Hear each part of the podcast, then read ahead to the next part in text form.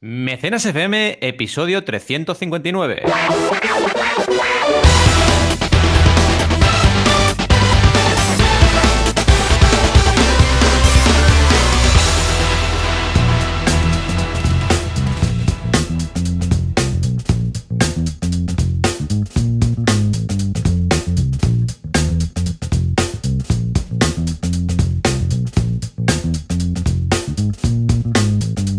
Bienvenidos y bienvenidas a Mecenas FM, el podcast donde hablamos de crowdfunding, financiación colectiva, micromecenazgo, ya sabéis, la herramienta definitiva para lanzar proyectos de cualquier índole, seáis empresas o emprendedores. Nos da absolutamente igual. Como cada sábado estamos aquí, Joan Boluda, director de la Academia Online para Emprendedores, boluda.com y consultor de marketing online, y yo mismo, Valentí Aconcia, que tengo la Academia Online banaco.com con v 2 y soy consultor de crowdfunding. ¿Qué tal, Joan? ¿Cómo estás este sábado por la mañana? Contento, muy feliz, acompañado aquí de Xavi, Esther, Alberto y, como no, de ti también, para hablar de crowdfunding, de micromecenazgo. O sea que, eh, ¿qué, más, ¿qué más puedo pedir? Valentín, un sábado por la mañana que, hacer un, pequeño eh, brainstorming mastermind contigo y después reunirme con todos los mecenas, ¿no? Es ideal, la verdad. Es que estamos tan acostumbrados a hacerlo y estamos tan a gusto que cuando nos falta lo echamos de menos. Al final es como cuando íbamos a la universidad y nos reuníamos antes de los exámenes o antes de clase en la pecera, ¿no? Que era el sitio ahí donde estudiábamos. Era la rutina, ¿no? Y además lo echas de menos. Y es así. Y claro, hoy en día que no nos vemos tanto porque antes al final te veías en persona y no sé qué, pero ahora un podcast también es una manera de conectar con la gente. Y no solo con, entre nosotros, sino como bien decías, con toda la gente que está en Telegram, la audiencia que nos escucha, etcétera. Creo que por eso, en parte, el podcast tiene tanta fuerza, porque es una forma de conectar personas de una forma muy cercana, además. ¿eh? Sí, y además con el directo y la gente aquí hablando, aún más cercano, porque si no, era como mm. tú y yo solos, ahora como en el premecenas, pero ahora es con, la gente y aquí hablando a la vez, y esto es muy chulo. Totalmente, aportando, aportando valor a tope. Y la verdad es que hemos tenido una semana movidita. Pero cuéntame primero tu semana, va. ¿Cómo, cómo ha ido la semana? Pues, También pues mira, una semana basada en inteligencia. Ay, sí, es verdad, que digo esto. Tenemos por aquí a Sara, que es mi asistente mm. virtual artificial, ah. Sara AI, ¿vale? Eh, antes en el premecenas, algunos de los que estáis aquí en el directo la, habéis podido escuchar. Y la verdad es que mm, lo hice ayer en asilo y creo que hoy también voy a hacer alguna prueba. Uh, Sara, uh, normalmente yo le hablo a ella y me contesta eh, con lo que se llama escucha activa, es decir, todo el rato está escuchando. Pero esto lo tengo desactivado durante el podcast porque si la tuviera activada todo el rato iría, iría alargando aquí todo el rato. A la que respiráramos un momento de no decir nada, entraría ella y empezaría a contar la suya, ¿vale? Ah, y además que la saturaríamos. Entonces ahora lo tengo en modo que tengo que pulsar la, barra espaciadora para hablarle. Entonces ah, voy a decir a ver si tiene algo que, contar. Ah, a ver, ¿eh? Voy ahí. Sara, ya hemos empezado a grabar, estamos en directo con Valentí y todos los mecenas. Hola Joan, hola Valentí. Muy contenta de estar por aquí con vosotros. Ah, bien. Me ha dicho Joan que hoy hablarás de crear una comunidad online. Seguro que será interesante. Sí, cierto. Esto Sara lo sabe porque le he puesto la escaleta. O sea, le, he metido en la memoria de Sara, eh, hice un copy-paste de la escaleta que me pasaste y supongo que este es el tema, ¿no? A ver, déjame mirar. No sé, a que haya puesto yo una escaleta que no toca. Sí, sí, es esta, es hoy. Pues uh, Sara es un sistema de inteligencia, bueno, un modelo de lenguaje natural basado en sistema artificial de ChatGPT, bueno, de GPT-3. Y entonces yo lo que estoy haciendo es entrenarla para que sepa uh, las cosas de, uh, aparte de todo lo que sabe, pues claro, es ChatGPT. Es decir, sabe todo lo que le pides a ChatGPT, pues que sepa cosas mías, propias. Es decir, le he subido, por ejemplo, mis mm. libros. Le he subido todos mis libros y ahora si le pregunto sobre mis libros, sabrá, si le digo que es el síndrome de Peter Parker, pues me lo dirá, ¿no? Ah, le puedo subir, por ejemplo, los libros de Valentí. Entonces, mm, si le pregunto, ¿cuál es la quinta regla de oro? Pues me la dirá, ¿no? Y ahora estoy subiéndole los podcasts ah, transcritos. De forma que si en algún momento le pregunto en qué episodio, aún no están, ¿eh? Solo he hecho no sé si he hecho 20 podcasts de los 2000 que hay, o sea, imaginaros. Porque la estoy probando. Antes de subir 2000 podcasts, la mm. idea es a ver si funciona, ¿sabes? Y si le pregunto en qué episodio hablé de no sé qué, que me lo diga, ¿vale? Y entonces he pensado que también algo interesante para entrenarla sería que esté por aquí, en los podcasts que hago. Ayer se pasó por asilo, hoy por aquí. Y creo que puede ser interesante, pues, ver cómo funciona y tenerla por aquí para hacerle preguntas. ¿eh? O sea que Sara también. Yo creo que como decía Esther, deberíamos rebautizarla como Sarai, porque le queda muy bien Sarai el nombre. Sí, ¿eh? sí, yo creo que sí. Sí, encaja. Hay que buscar ahora eh, dominios.com de todo lo que tenga AI, ¿vale? Sí, y entonces lo compramos todo que se lo han, lo compramos se lo han vendido. No, mira, AI.com, 11 millones de dólares, que creo que está bastante bien, considerando que es AI.com, poca broma. Y lo compró la gente de, de OpenAI, precisamente. O sea, que imagínate. En fin, pues aparte de esto, pues un par de cursos en boluda.com. El de la semana pasada que estuve en Madrid y no pudimos grabar mecenas, estuve con mi madre, visité todo, Palacio de Liria... Eh, Liria todo Madrid. El, todo, todo. La, una exposición de Tutankamón, bueno, mil cosas, el Museo del Prado, todo, todo. Y eh, me he hecho guía local en Google. Ahora os pasaré por aquí el enlace de, guía local por si queréis ver dónde estuve y las fotos que hice, ¿vale? Y luego ah, dos cursos, pues el de Solopreneur, que en americano es Solopreneur y, o en inglés es Solopreneur y aquí es Juan Palomo, es decir, un hmm. cómo emprender a lo Juan Palomo eh, cuando emprendes solo y te lo tienes que hacer un poco todo. Y luego curso de Obsidian, que es un, mm, podríamos decir que es una aplicación para tomar notas, pero muy avanzada, muy, muy avanzada. ¿eh? Funciona con Markdown y tiene, bueno, tiene cada virguería a nivel de visualización de datos que quedaréis alucinados. O sea, miraros el curso porque es que realmente vale mucho la pena. Si es que realmente aprovecháis mucho temas de, o sea, si trabajáis con escritura y tal. Igual, pues aquí Esther, que está, dice, esa ruta madrileña, mm. pues ahora te lo paso Esther. Pues temas de copywriters y tal, le pueden sacar mucho provecho. ¿Y tú qué, Valentín? ¿Cómo va el tema? Pues la verdad es que movidito también a nivel de contenido y a nivel de, trabajo en general con consultorías y formaciones. La semana que viene empiezo el ISABA también, así que formación vuelve a las aulas para hablar de crowdfunding. Y hemos tenido, por ejemplo, una clase de facturación en Berkami, que ha estado muy bien porque hemos repasado dentro de todo su panel de control todo lo que nos sirve para facturar. Y es aplicar lo que tenemos, porque no tenemos un panel de facturación como tal, pero sí que tenemos herramientas suficientes para hacer facturas correctamente. Y además, si queréis, se pueden asociar a sistemas de facturación automatizada y hacerlo mucho más fácil. Luego también eh, tenemos en la clase de Champe la creación de comunidad en YouTube una clase muy interesante y muy necesaria, sobre todo para la gente que empiece. Un artículo en baraco.com sobre claves para entender al consumidor, cosa que deberíamos siempre repasar las máximas del marketing constantemente para no desenfocar los proyectos. Y un tutorial sobre lealtad de marca en crowdfunding, que ha sido muy interesante porque hemos ido repasando prácticas buenas para, para, crecer esa lealtad. Y seguramente lo vamos a traer a mecenas también porque es un tema bastante, bastante interesante que ha generado mucho interés en, YouTube. Así que bueno, ya ves, es un no parar.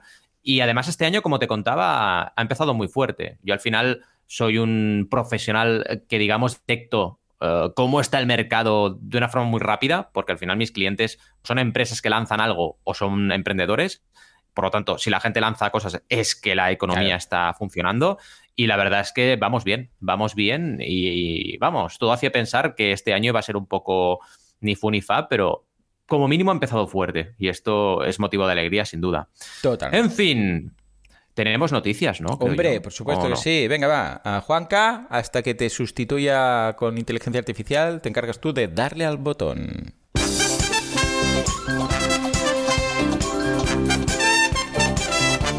Con la Iglesia hemos topado, o con el gobierno en esta ocasión, límites excesivos al crowdfunding inmobiliario en México. Vaya hombre, con lo bien que lo estaban haciendo. Por otro lado, tenemos varias cadenas de restaurantes que están creciendo a golpe de crowdfunding. Número uno, crowdfunding colectivo, gracias. Finalmente veremos una película que se financia a través de... Podríamos llamarle crowdfunding, ya lo veremos exactamente. Esto hasta aquí no es nuevo, pero en este caso vendiendo fotogramas vía NFT. Oh my god, me.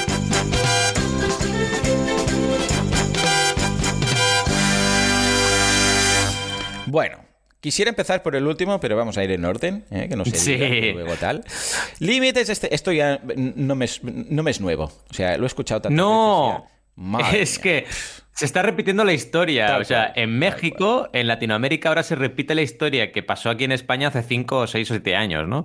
Y la verdad es que mucha solidaridad con ellos porque ocurrió muchísimo esto de los límites. Y es una noticia del economista de México, obviamente, que nos habla de que los límites para el crowdfunding ya se les quedan cortos. O sea, los crean y se les quedan cortos.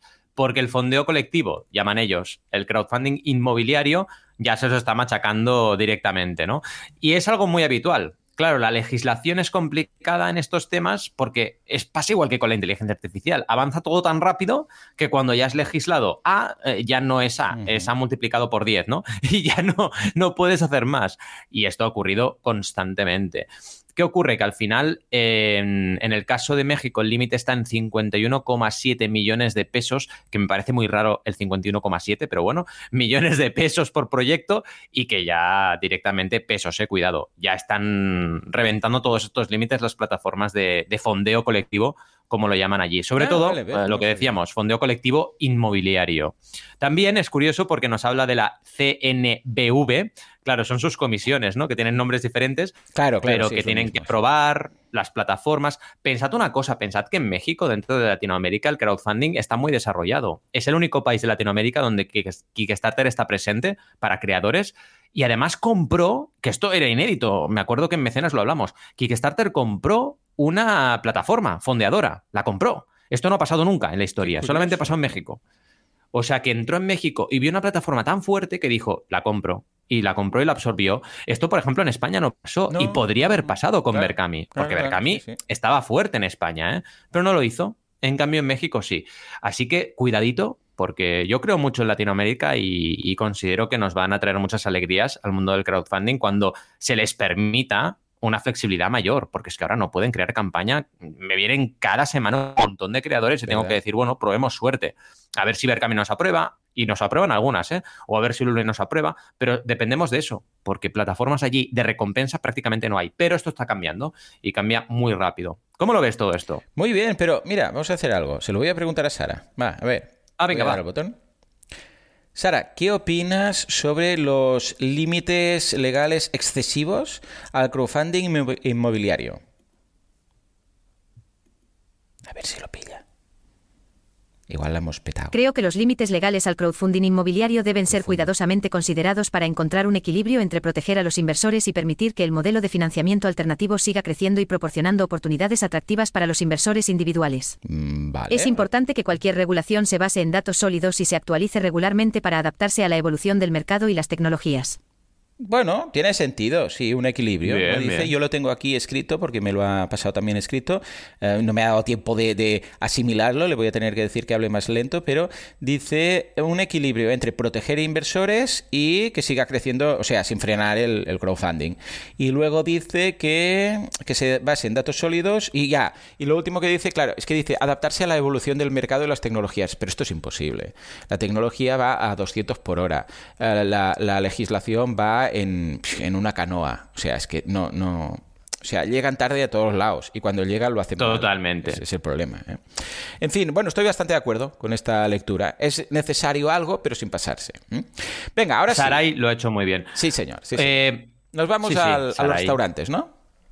Vamos allá. Sí, la verdad es que esto es bastante interesante porque es una nueva aplicación del crowdfunding que llega fuerte en un sector determinado. Ya habíamos oído de crowdfunding en restaurantes, lo hemos oído bastante, pero es que ahora ya son cadenas de restauración que crecen gracias al crowdfunding. Nos hablan de dos, que me ha hecho mucha gracia la segunda. Una es el kiosco con K y la otra es No Mames Way. me ha hecho mucha gracia, que son marcas de restauración comercial. Yo no lo conocía, pero sí. Y claro, al final esta nueva moda de innovar y de lanzar nuevas franquicias gracias al crowdfunding, está, está funcionando muy bien. Y es lo que siempre demostramos en Mecenas, es decir, cualquier sector o cualquier marca, cualquier empresa o incluso cualquier categoría de proyecto que prueba el crowdfunding, pues acaba siendo masivo el, uso o la adaptación de la, tecnología. Y esto es importante que, que, lo tengamos en cuenta, ¿no? El kiosco es un ejemplo de los que destaca el economista.es, que os dejaremos el enlace a la noticia, y nos habla un poquito de, cómo por inversión, por crowdfunding de inversión, ha conseguido hacer crecer su, cadena de restaurantes. Y yo creo que al final el crowdfunding, yo siempre lo digo, funciona mejor. Esta semana he tenido una consultoría con un cliente que tenía muchos recursos y digo, perfecto, es que cuanto más recursos tengas, mejor. Mejor te va a funcionar porque mejor podrás aprovechar la ventaja de tener una conversión alta en tu campaña, etcétera. Y esto pasa exactamente igual. Si tienes un proyecto que funciona y te vas a crowdfunding de inversión, vas a conseguir seguro crecer con mayores garantías y además aprovechar todas las ventajas del crowdfunding, la notoriedad, la validación, etcétera. Así que bien, yo lo veo una buena noticia. ¿Cómo lo ves tú? Muy bien, súper buena noticia. Además, lo que decíamos, si una empresa, o en este caso es una empresa, pero podría ser el caso de una persona física, ¿no? Pues decide crecer a base de golpe de crowdfunding y le va bien, pues escucha, mira el caso de Enrique Jiménez o el caso de Nomatic, sin ir más lejos. Si encuentran su forma, pues adelante, adelante con ello. De hecho, lo que veremos ahora a continuación con la película esta es parecido también, ya, ya veremos por qué. A ver, ¿qué ha pasado con esta película y sus fotogramas? Pues mira, la verdad es que siempre lo hemos dicho. NFT al final es una manera, es una tecnología y según cómo se aplique, puede ser crowdfunding o no. En este caso, eh, vamos a ver un poquito cuáles serían los requisitos, pero nos habla crónica.com.mx, porque es de México otra vez, Fijaos con lo que está moviendo allí. ¿eh? ¿eh? Calladita es la película y lo que lanzó fueron sus propios fotogramas vía NFT. Es decir, digitalizó los fotogramas y los transformó en non-fungible tokens, tokens no fungibles, y los vendió. Bueno, pero es que esto al final es vender un activo, es una recompensa, ni más ni menos. ¿Qué ocurre? Si tú a esta campaña de venta de fotogramas le metes un objetivo de recaudación le metes el concepto de transparencia absoluta, va a ser crowdfunding. Si lo haces como una preventa sin ningún tipo de objetivo, etcétera, con toda la información opaca, no va a ser crowdfunding. Es lo mismo que si tú haces una preventa. Si Apple saca en preventa el iPhone 15, y no hace nada más que eso, eso no es crowdfunding. En cambio, se dice, hey, vamos a lanzar el iPhone 15, entonces tendremos un objetivo, si no vendemos un mínimo de 10.000 unidades, no lo vamos a hacer. Esto es distinto. Y aquí es donde un poco cambia el concepto. La tecnología no hace el crowdfunding, lo que hace el crowdfunding es el enfoque de la campaña y cómo la trabajamos a nivel de estrategia. Dicho esto, es interesante que lo vayamos analizando porque el NFT como activo según cómo esté configurado, puede ser interesante. En este caso, depende de la peli, porque yo un fotograma de esta peli no me lo compro ni harto vino, pero a lo mejor me saca George Lucas una campaña con fotogramas de Star Wars y me vuelvo loco, ¿me explico? O sea que depende del producto que estemos hablando y depende de cómo se venda a la comunidad este producto, porque el problema que tenemos con estos productos nuevos es que, claro, si es una peli que todavía no ha salido, claro. ¿cómo vendes un activo de valor de una cosa que la gente no conoce? Es muy difícil. Por una segunda parte sí que funciona, para una franquicia que ya conocemos sí que funciona, pero para algo que es nuevo es muy complicado y pasa en crowdfunding en general también. ¿eh? Cuando haces una campaña de gente novel en el mundo del cine que quiere lanzar su primer proyecto, es muy complicado hacer recompensas que la gente diga, vale, me interesa. Tienes que trabajártelas un montón. A lo mejor haciendo un cómic precuela y vendiendo el cómic, intentando que la gente empiece a entrar en la historia, porque si no es complicadísimo. De todas maneras, iremos trayendo un poco estas noticias y analizando cuándo consideramos que está bien planteado o no. ¿Tú cómo lo ves esto? Bueno, es lo que decía antes un poco. A ver, eh, financiar una película vendiendo fotogramas por NFT, o sea, ¿hace falta que sea a través de NFT? O sea, claro. también decir, pues pues sí, mira, vendo un fotograma mm, físico, si hace falta, y además lo tendrás y te lo mandaremos a casa de, la película, del que, si se rueda pues en, bueno, si se rueda en digital será distinto, pero vamos, puedes sortear algo, o una forma de partida, vía crowdfunding normal, para entendernos, ¿vale? Sí. También se podría hacer. Entonces yo creo que en estos casos hay una parte más de voy a aprovechar la moda, y voy a hacer Totalmente algo original, de acuerdo. y voy a hacer algo que la gente que sea noticiable. Ojo, que no tengo nada en contra, ¿eh? O sea, pero creo que mm. es más esto se habla de las NFTs, voy a probarlo así, que, ah, que no, que sea una solución que venga realmente gracias a las NFTs y que no se hubiera podido lograr sin mm. ellas. O sea, es como lo que os decía de acuerdo. siempre de los bancos, estos nuevos, un nuevo banco, una tarjeta sin banco, vale, pero yo tengo una tarjeta, me sirve igual, ¿no? Sí, es lo mismo, pero sin banco. Vale, pues esto es lo mismo. Es, mira, ha podido hacerse gracias a esto. No, se podría haber hecho en Berkami también. De mil formas, correcto. Exacto, bueno, Berkami o cualquier otra, ¿no? Es decir, que creo que, y ojo, no lo no lo digo uh, con Rintintín. O sea, no lo digo como, ay, se ha mm. aprovechado de... No, creo que ha visto una oportunidad interesante, ha visto que esto está de moda y ha pensado, lo voy a hacer con NFTs porque va a llamar la atención, ¿vale? Y ole por mm. él, ¿eh? O sea, por, este cineasta, ¿cómo se llama? No tengo el nombre aquí, pero vamos, que creo que es una jugada interesante, pero que no nos lo soluciona esta tecnología, sino que se usa la tecnología para llamar un poco la atención, ¿eh? Desde el cariño, lo digo. 100% de acuerdo contigo. Y al final es lo que decíamos, es el enfoque y la estrategia lo que marca todo.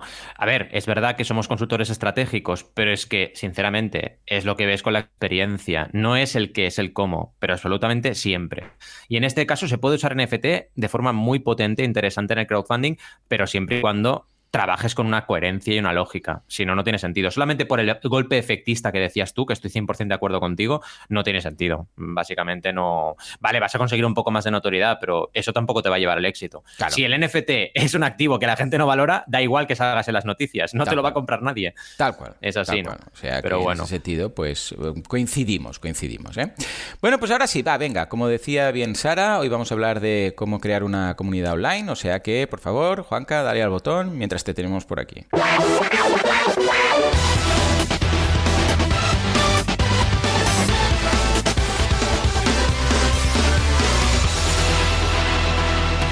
Venga, contame, contame. Bueno, vamos a por ello. Sí, eh, hoy hablamos de cómo crear una comunidad online, ¿vale? ¿Y qué vamos a trabajar hoy? Pues básicamente, mm, ¿cómo podemos aprovechar para crear comunidad y hacerla crecer eh, y monetizarla, lógicamente. Y evidentemente veremos ejemplos de crowdfunding, pero es algo bastante general para cualquier proyecto que quiera crear comunidad. En primer lugar, vamos a ver qué es crear una comunidad online, porque, claro, crear una comunidad ya la puedes tener o puede ser que tengas una comunidad fuera de Internet, pero es importante que reflexionemos sobre lo que es hacerlo en Internet, ¿no? Y a mí me gusta definir comunidad como grupo de personas con un interés común, porque estamos en la, digamos, el marketing de los intereses, desde hace ya bastante tiempo, la era del marketing de los intereses, y hay que ser consciente de que ahora ya la sociodemografía no nos funciona igual de bien que antes. es decir, si hablas de skateboard o hablas de películas de mm, terror o hablas de cualquier otra tipología, no te vas a encontrar un tipo de persona de una edad determinada en un hábitat urbano determinado y un sexo determinado. Te vas a encontrar una marabunta de gente muy diferente. Por eso es tan importante basar todo en los intereses. Y si tú conectas con un interés y generas esa conexión o buscas gente que esté conectada alrededor de ese interés, es cuando realmente funciona todo. Claro. Entonces, ¿qué tenemos? Que crear comunidades en base a una pasión o en base a un interés eh, alto que tengamos y trabajar mucho los ismos, por ejemplo, el feminismo, el veganismo, todo lo que tenga un ismo, evidentemente no que sea negativo, que también hay palabras negativas con ismo, pero que sea positivo, nos va a atraer a una comunidad muy implicada. No siempre es la única manera de trabajarlo. Por ejemplo, no hay un cine, yo qué sé, eh, cine friquismo, ¿no? Como, como ismo, pero sí que hay comunidades de gente que le gusta el cine friki, ¿vale? Pero concepto sería ese. La pasión al final lleva el contenido de calidad. ¿Por qué? Si tú eres capaz de meterte en un sector que te apasiona, vas a crear contenido de calidad. Es como ahora, por ejemplo, lo que nos está pasando con la inteligencia artificial, que lo comentamos en el premecenas. Nos interesa mucho el tema, con lo cual seguro que todo el contenido que creemos sobre ese tema va a estar bien trabajado y bien realizado y vamos a invertir un tiempo porque nos interesa. Pues es la clave, porque eso al final se traslada. O, por ejemplo, los streamers de videojuegos. Tienes un montón de gente que está streameando videojuegos, y lo hacen en primer lugar por pasión, ¿eh? Lo hacen porque le gusta jugar a videojuegos y le gusta que la gente le vea jugar a videojuegos. A partir de ahí, ¿van a tener éxito o no? Ya se verá. Pero el contenido lo van a crear de forma constante y recurrente, y eso ya es muy importante. Si amas lo que creas, lo vas a crear mejor y con más constancia. ¿Por qué es importante una comunidad online? En primer lugar, para presentar proyectos a largo plazo. Es decir, pensad que cualquier acción que hagáis en la línea de crear comunidad para vuestro proyecto os va a acabar beneficiando a medio y largo plazo. Y a lo mejor a corto no, pero debéis pensar en futuro. Es decir, eh, esto no va de pedir favores a la gente, es realmente crear colectivamente. Y para crear colectivamente tienes que tener un grupo de gente que ya sepa lo que haces, que le guste lo que haces, que tú hayas compartido mucho. El otro día hablábamos de Amanda Palmer con, una, con un compañero y decíamos, Amanda Palmer al final lo que hizo para hacer tantas campañas de éxito fue en primer lugar dar y luego recibió. Es decir, si tú no eres capaz de trabajar en este karma, y decir, oye, yo voy a ofrecer cosas de valor para que la gente las vea y después ya establecemos una relación, es muy complicado que, se funcione el crowdfunding como, como creación colectiva, ¿no? Mm. Y el centro, al final, debe ser esa pasión o necesidad. Aquí os pongo el ejemplo de Hyperscrapper, que empezando de cero, porque empezó de cero un proyecto, ¿eh? o sea, no tenía nada prácticamente, pero ¿qué pasa? Que era un limpiador de tablas de surf y él era surfista. Entonces, claro, si tú creas un proyecto de cero, aunque no tengas la web hecha, no tengas nada, pero tu pasión ya estaba ahí antes, que era el surf como, como tal, ya tienes gente a tu alrededor que, oye, Mm, les gusta el producto o lo han visto, ya tienes una necesidad muy cubierta porque la conoces de primera mano, es que no hay nada que limpie la parafina de las tablas de surf de una forma correcta. Voy a crearlo yo. Ya estás buscando una solución que tú la has puesto en primera persona ya en práctica, ¿no? Y esto va a, ser que, va a hacer que seguro que conecte más con las personas. Y es un poco el, punto que, que deberíamos trabajar con la creación de comunidad, ¿no? Em, hasta aquí, ¿alguna cosa que comentar sobre el tema? No, completamente de acuerdo. O sea, mm, si, si quieres crear una comunidad, empieza dando.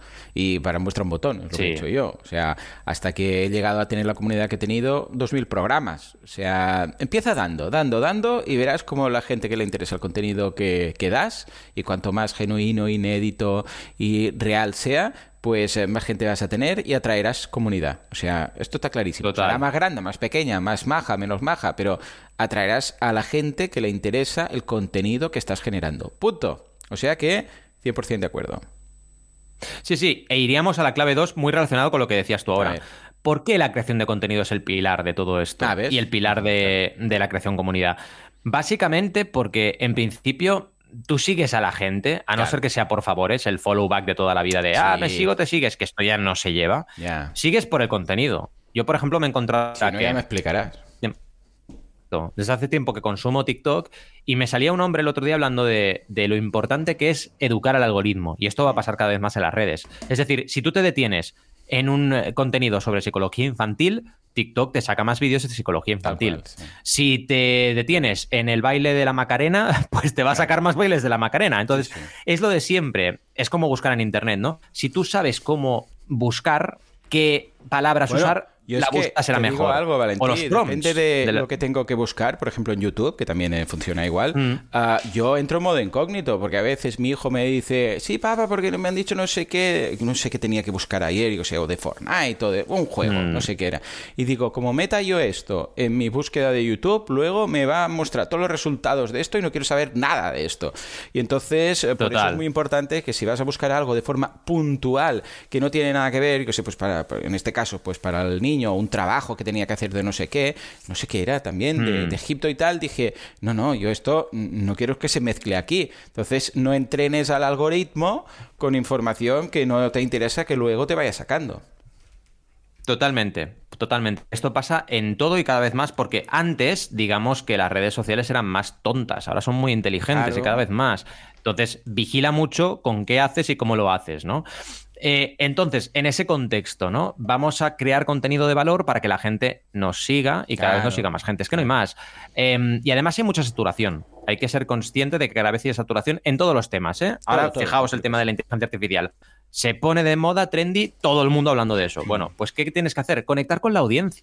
No se trata del tema, se trata de cómo tú conectas y cómo lo explicas. Porque al final la gente te va a seguir por el contenido y por cómo eres tú, ese combo, ¿no?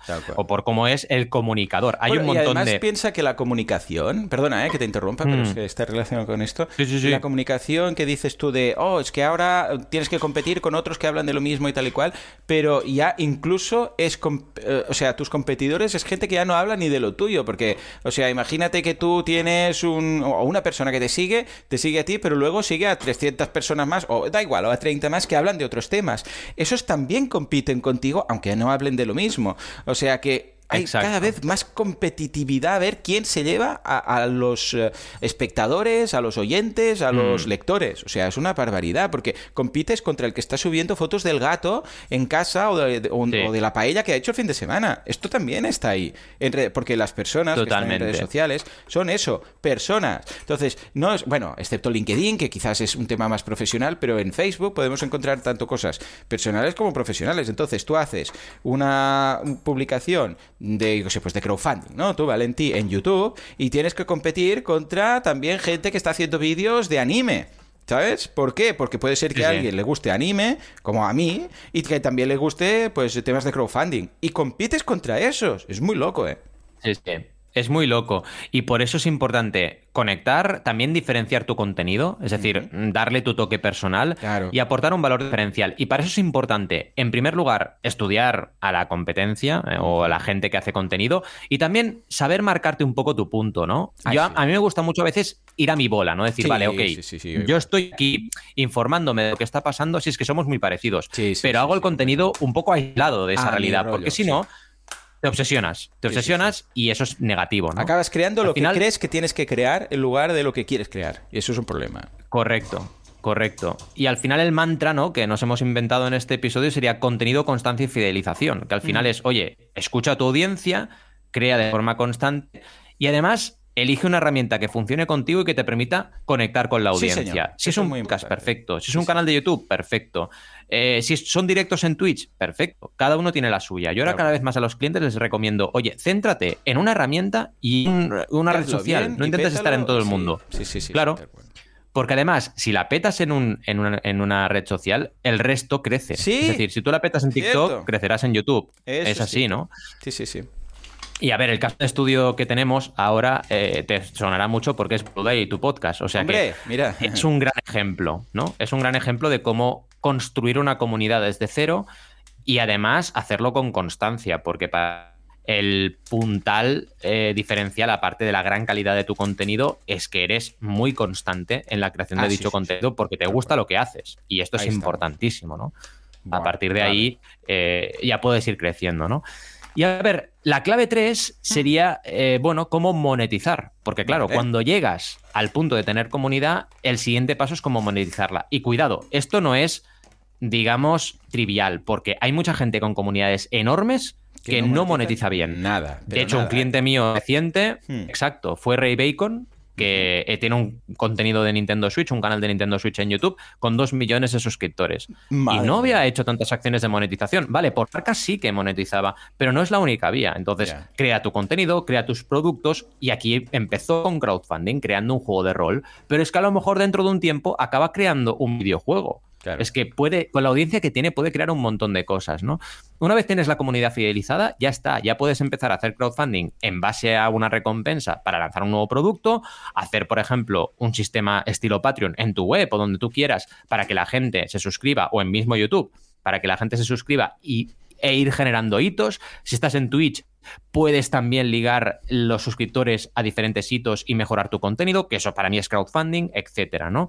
Y la fidelización al final pensad esto, que no siempre tiene que ser de nivel excelente y masivo. Simplemente es conectar, conectar con un grupo de personas. Y a partir de ahí vas creando campañas incluso de forma recurrente. Y aquí el ejemplo es Temporelux, otro proyecto que empezó de cero y que lleva ya tres micro, bueno, tres relojes, es una micro fabricante de relojes y lleva tres relojes lanzados por crowdfunding. Y está funcionando muy bien la estrategia de creación colectiva porque al final la inversión para lanzar un reloj es alta, ¿no? ¿Cómo lo ves todo esto? Súper de acuerdo en todo. De hecho, estoy preparando un estudio, lo tendré, no sé, listo igual dentro de un par o tres de semanas, en el que hago, sin decir nombres por temas de privacidad, en el que hago una comparativa de números de seguidores en cada red social, pues las principales redes sociales, el total y lo que están monetizando. ¿Vale?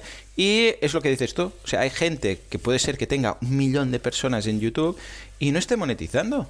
Pues ¿por qué? Pues porque imagínate el caso de alguien que dices, es que si monetizo, eh, estará apareciendo en... Es, como yo, por ejemplo. Yo en, bueno, YouTube yo tengo muy poquitos, no sé si son 15 o 20 mil, no sé, por ahí, ¿vale? Ah, no, no sé, hace mucho que no miro. Pero yo no puedo monetizar porque aparecerían ahí competidores míos. No tiene mucho sentido. Yo Exacto. O tú, si pones monetizar vídeo y empieza a salir otros consultores de crowdfunding, ya me explicarás tú, ¿vale? Entonces, hay mucha gente que tiene muchos seguidores que no monetizan. Y hay gente que igual tiene 5.000 seguidores en redes más o menos, ¿eh? 5.000 en cada una, que hay muchos que se canibalizan, evidentemente, y resulta que está monetizando cuatro veces más que uno que tiene cuatro veces más seguidores. O sea, No tiene nada que mm. ver eh, porque una cosa es la creación y hacer crecer la comunidad y la otra es monetizarla. Hacer crecer una comunidad es, eh, no diría fácil, pero es factible, pero, porque claro, simplemente es crear un contenido interesante. Ya está, tú creas un contenido interesante y la gente te va a seguir, ¿vale? Pero monetizarla, ostras, si resulta que luego tú no tienes una propuesta de valor que encaje con esa gente que has atraído, entonces, claro, ¿qué haces? Porque esto pasa muchísimo, ¿eh? Gente que dice... 100%. No sé, mm, cómics, hablo de cómics. Ah, pues mira, todos los fans de cómics hay. ¿Y ahora qué? ¿Cómo monetizo? A no ser que lances tú un cómic que me explicarás cómo monetizo yo a la gente que le gusta los cómics, si no tengo un cómic como tal. Con enlaces de afiliados de cómics, pues, pues ya puedes ir...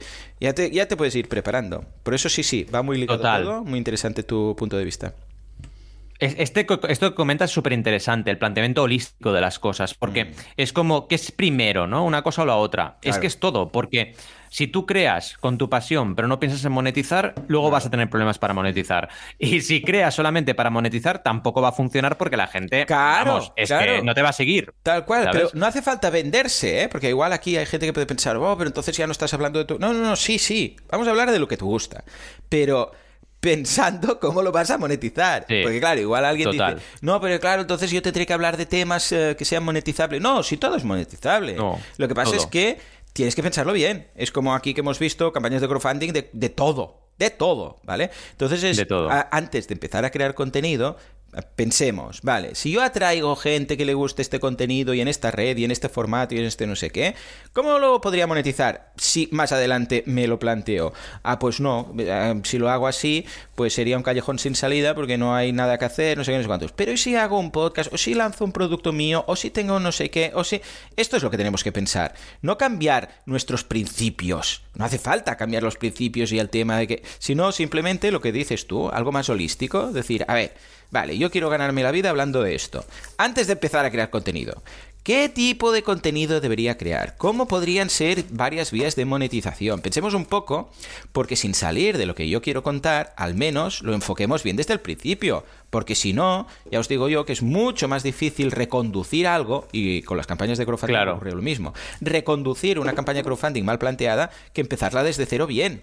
Esto, vamos, es rehacerlo todo y volver a empezar. En cambio de la otra forma, a ver, sentémonos, pensemos, porque si no, esto es como si vas, yo sé, pues andando sin, sin, rumbo. Ah, pues no he llegado ahí, ahora tengo que deshacer el camino media hora y volver a reenfocarlo. En cambio, si te paras un momento, miras el mapa, miras dónde estás, miras hacia dónde tienes que ir, en lugar de ir tirando, tirando, pues seguramente vas a llegar al, objetivo, ya sea económico o si llegues a, la meta de tu, de tu excursión, mucho antes. ¿eh? Aunque eso implique pararse antes de empezar a andar y mirar bien los mapas. Un poco sería lo mismo, pero en el mundo crowdfunding. Totalmente, totalmente. En fin, hemos tenido un episodio brutal. Hemos conocido a, Sarai, porque yo la llamo Sarai ya. Y además hemos hablado de. Le, puedo hacer alguna pregunta? Que, ¿Le puedo preguntar a Sarai una cosa? A ver, uh, Sarai, ahora que has estado en tu primer mecenas y vamos a acabar, uh, ¿tienes alguna pregunta para Valentí?